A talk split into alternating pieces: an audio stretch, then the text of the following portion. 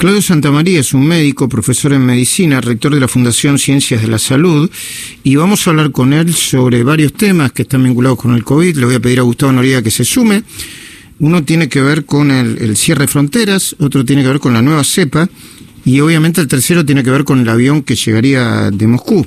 En los últimos tweets de Claudio Santamaría informa que se postergó el vuelo a Moscú que traerá las vacunas contra el COVID-19. Parece que, parece que se postergó durante 24 horas retuitea una información del señor Diego Gastón Mora, en la que le pide al presidente y al ministro de Salud que cierren ya todas las fronteras y vuelos del exterior, porque mañana puede ser tarde, eh, y que prohíban, ah, y que prohíban los festejos de Navidad y, Año Nuevo. No hay otra. Espero como médico que lo analicen objetivamente. Bueno, eh, le voy a preguntar si está de acuerdo con esto, a Santa María. Y después retuitea lo que eh, pidió Juntos por el Cambio ayer, presentó un pedido a Pfizer para que revele las condiciones que le puso al gobierno para acceder a las vacunas. Profesor Claudio Santamaría, buen día, Gustavo Noriega y Luis Mascul saludan. ¿Cómo va? Hola Luis, ¿cómo te va? Eh, ¿Cómo andan por ahí? Muy bien. Eh, doctor, ¿usted plantea la idea de que se cierren la frontera completamente? Mira Luis, lo planteamos en marzo del año, de este año, al principio del año, no lo hicieron y todos sabemos qué pasó.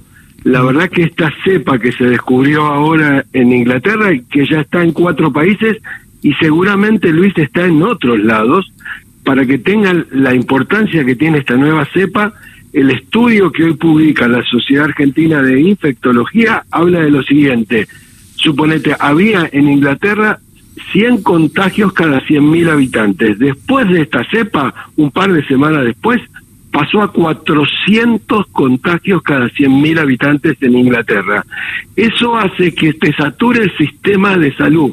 Mutó parte del virus y eso hace que sea entre un 40 o un 70% más contagioso. Y eso hace que tengas más enfermos y por lo tanto el sistema de salud de cualquier país con esta nueva cepa se satura. Y al mismo tiempo, no, pero al mismo tiempo no es menos agresivo. Eso no está demostrado, por eso cito de dónde saqué esta fuente, que es muy importante, los datos, porque hay mucha información, alguna no verificada, y esta es de la Sociedad Argentina de Infectología. Pero no deberíamos, a ver, eh, no es que yo quiera contradecirlo, Claudio, pero no deberíamos esperar una revista científica, las revistas científicas del mundo, no es que la Sociedad Argentina de Infectología no me merezca respeto, ¿eh? pero no deberíamos esperar el, el, la definición o el diagnóstico de, no sé, de, Lancet o, algunas eh, otras revistas que están al tope de la divulgación científica. Eh, eso que decís, Luis, es cierto. Lo que pasa es que esta es una cepa nueva, se está investigando, se ha descubierto las mutaciones, que son varias, en las proteínas que codifican el virus en la superficie.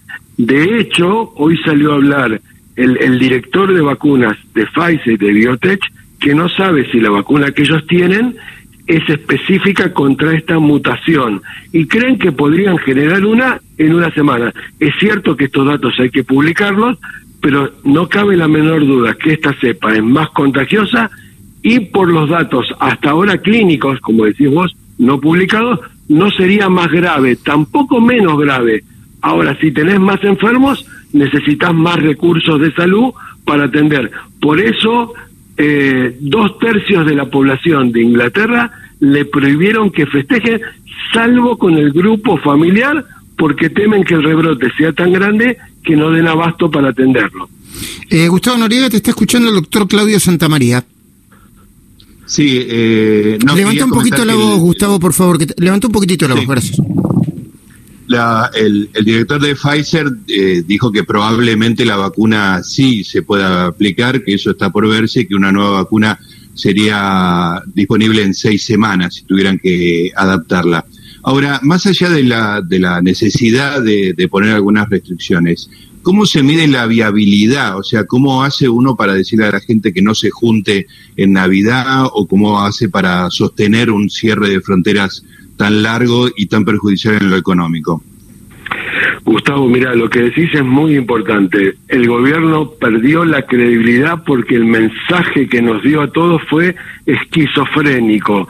Ellos nos pedían conductas y el gobierno, algo del presidente, del ministro, se reunían, los vimos autorizamos el velorio de Maradona, la discusión de la gente que fue por el aborto, los festejos, los piquetes, digo, la salada eh, en estos días. Cualquiera que ve eso dice, ¿cómo me vas a pedir a mí que no me junte con familiares y amigos si en el país pasa esto? Bueno, en el país pasa esto, tenemos más de 7.000 casos, los muertos están entre 100 a 200 por día, tenemos más de 3.700 personas hoy internadas en terapia intensiva peleando por la vida, si eso no le parece importante, el virus sigue circulando en la Argentina, no sé si la nueva cepa entró o no, hay, hay vuelos, no se controlan los vuelos de Seiza, tengo amigos que han venido de Estados Unidos, le pedían una PCR y cuando llegó a Seiza hace dos días le dijeron, no, se lo vamos a pedir a partir del 7 de enero, como si el virus se tomara feriado. La verdad que las medidas, como decimos Gustavo, no se pueden pedir porque no han dado nadie desde el gobierno y el ministerio ningún ejemplo bueno. Eh, ahora, eh, tampoco está probado que eh, yo, les estamos haciendo preguntas vinculadas con, con, lo probado o no probado. Tampoco está probado que después del velatorio de Maradona, a ver, perdón, crecieron los contagios después de después el fin de semana largo del 9 de diciembre, pero no después del velatorio de Maradona, ¿no? O sí, no sé, ¿cuál es el análisis que hace esa cifra, Santa María? El, Luis, el, el, primero dos cosas. Medimos muy pocos, hacemos pocos test. Entonces yo no sé si no creció. Las cifras que vos decís, oficialmente parecería que el velatorio de Maradona, como decís vos, no movió el amperímetro.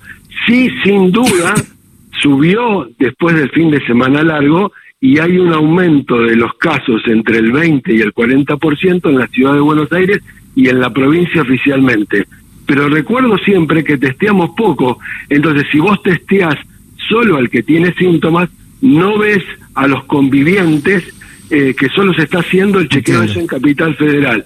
Por eso creo que hay más. De hecho, todos vemos en la calle que la gente se relajó en las conductas y sin duda eso genera que el virus circule más. Mm.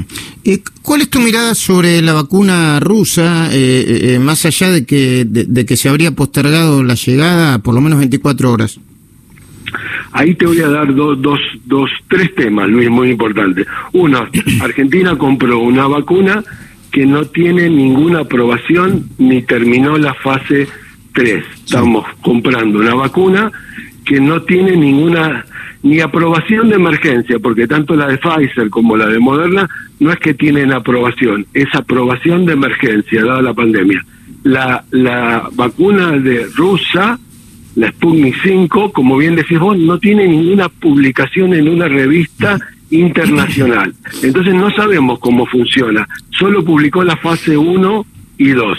Y está tan improvisado que te voy a dar un dato que me acaban de pasar hace un ratito, que el, el, el, ministerio contrató para guardarla, porque hay que tenerla a menos 20 grados bajo cero, em, un depósito de vegetales refrigerados para guardarla cuando llegue el avión finalmente que va a venir de Rusia en estas horas o días. Eh, así que el ministerio acaba de contratar un depósito de, vegetales refrigerados. ¿No sabe dónde no, sabe dónde está? Eh, y qué, a ver, ¿qué me quiere decir con esto? Porque yo no, para mí digo, no, no sé, está bien o está mal, ¿está mal? Eh, digo, si, no tenemos preparado, las vacunas tienen que estar refrigeradas. La de Rusia bajo menos 20 grados y la de Pfizer menos 70 grados. ¿Por qué no se hizo la compra de Pfizer? Porque no está la logística ni se quiso pagar para refrigerar. Pfizer envía las vacunas en unas cajas que vienen con un GPS y con un medidor de temperatura para garantizar que la vacuna llegue en condiciones al receptor no es que te la vende, porque si se pierde la cadena de frío, pierde la eficacia de la vacuna. Conservar la logística y tenerla armado, cosa que no parecería que está armado, porque si acaban de contratar, si este dato que me pasaron es cierto, de esta empresa, no tenemos un Ministerio de Salud preparado para administrar seriamente las vacunas que requieren una logística especial que si no hace fracasar a la vacuna si no se conserva la cadena de frío. Mm, claro. A ver, lo que vos decís, Santa María, es que, lo que usted dice, eh, Claudio Santa María, es que eh, si contrataron hace cinco minutos un, un, un, depósito refrigerante de vegetales, es porque no tenían pensado bien qué hacer, esto. Tal cual. Tal cual. Bueno, ¿alguna pregunta más, Gustavo, tenés para el doctor Claudio Santamaría? No, que si tiene alguna evaluación de, la, de las otras mm. vacunas y de la posibilidad de que lleguen a la Argentina. El, eh, mirá, Gustavo, le escribí dos veces a Pfizer, me contestaron, recién me acaba de llegar la segunda, eh, la primera fue formal y Pfizer lo que me dice oficialmente, no Pfizer de Argentina, que no da ningún comunicado, tuve que referirme a Pfizer eh, de, de Estados Unidos, me dicen que la vacuna de Pfizer está en proceso de aprobación en el ANMAT, cosas que es cierto, y que se estaría avanzando en el contrato con Argentina, con un nuevo contrato de vacuna. Y después hay una buena noticia para contar que tendría fin de año aprobación la vacuna de Oxford y AstraZeneca que se está fabricando en Argentina y se va a envasar y estaría llegando para el primer trimestre del año en Argentina. Entonces estaríamos contando con la vacuna de Oxford, con la rusa, con lo que traigan, que no está aprobada, y con el pool de vacunas que compramos a través de la OPS y de la OMS. O sea que en el primer cuatrimestre, en el primer semestre, tendríamos una cantidad de vacunas para eh, aplicar a la población. Eh, mm, perfecto, no, me parecía que me iban a... Eh, pensé que era una información en último momento de la confirmación del acuerdo con Pfizer, pero todavía no llegó la confirmación. Claudio Santamaría, médico profesor en medicina, rector de la Fundación Ciencias de la Salud, gracias por atendernos. ¿eh? Gracias a vos, Luis, y a Gustavo. Un gran abrazo.